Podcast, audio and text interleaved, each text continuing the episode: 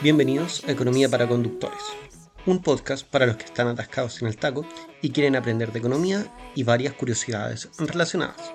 Pero no te preocupes si no eres conductor, porque ese es solo nuestro eslogan.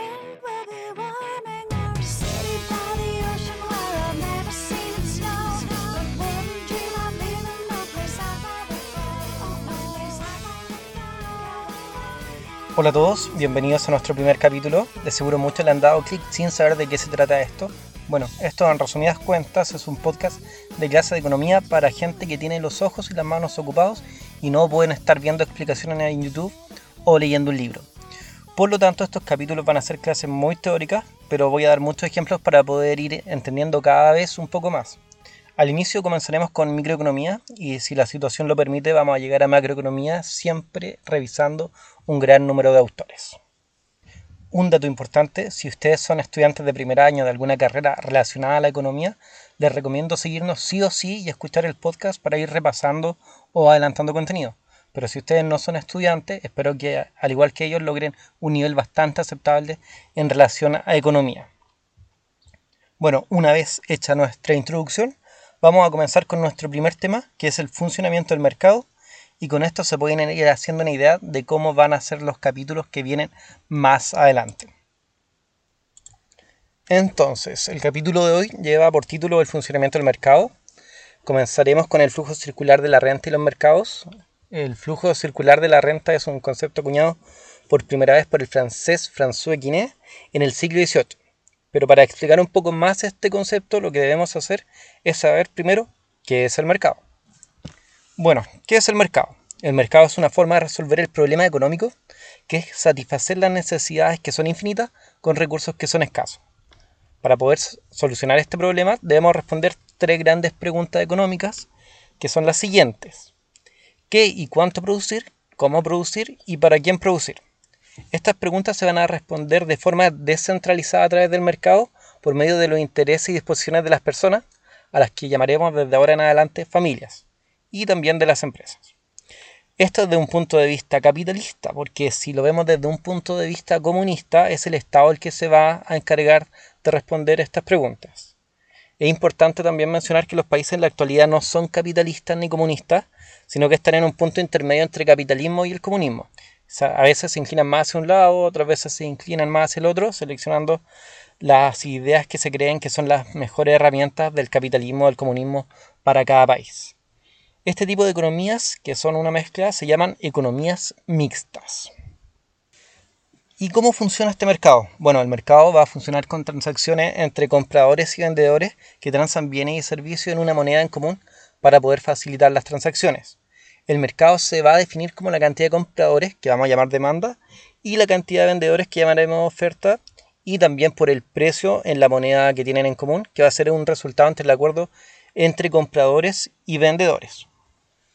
Ahora que ya tenemos claro lo que es el mercado, vamos a hablar acerca del flujo circular de la renta. El flujo circular de la renta está compuesto por dos agentes microeconómicos puntuales que son, por un lado, las familias o personas y por el otro lado, las empresas.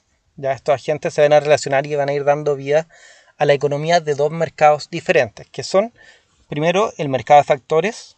En este mercado las familias son las dueñas de los factores del mercado, como el trabajo, el capital, la capacidad empresarial y los recursos naturales, y estos le van a ofrecer los recursos a las empresas que van a ser acá los demandantes. Entonces, acá la oferta son las familias y los demandantes son las empresas.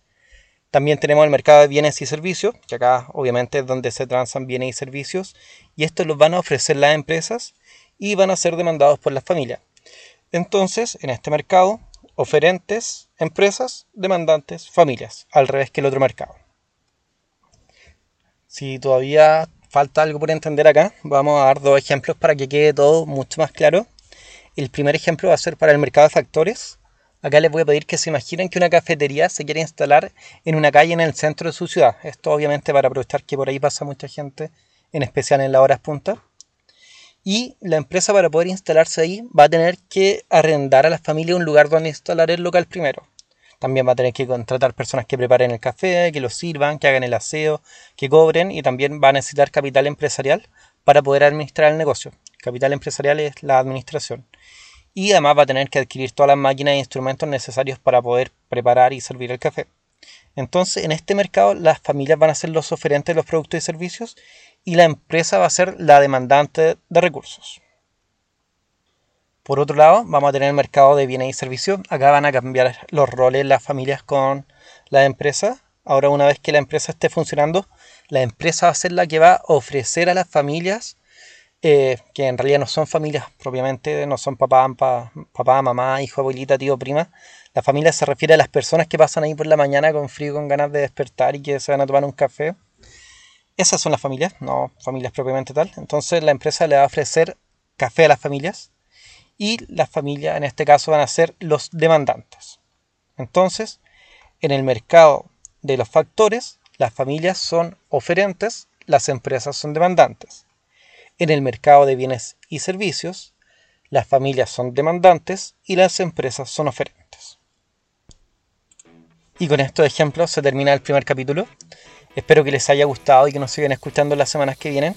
Si le dan seguir al podcast, mejor todavía porque les va a ir avisando cuando suba un nuevo capítulo y a mí me va a ir diciendo que tanta gente interesada hay. También nos pueden seguir en Instagram donde subiré cápsulas de cada capítulo y responderé las dudas que puedan tener. Eso es todo por hoy, hasta luego.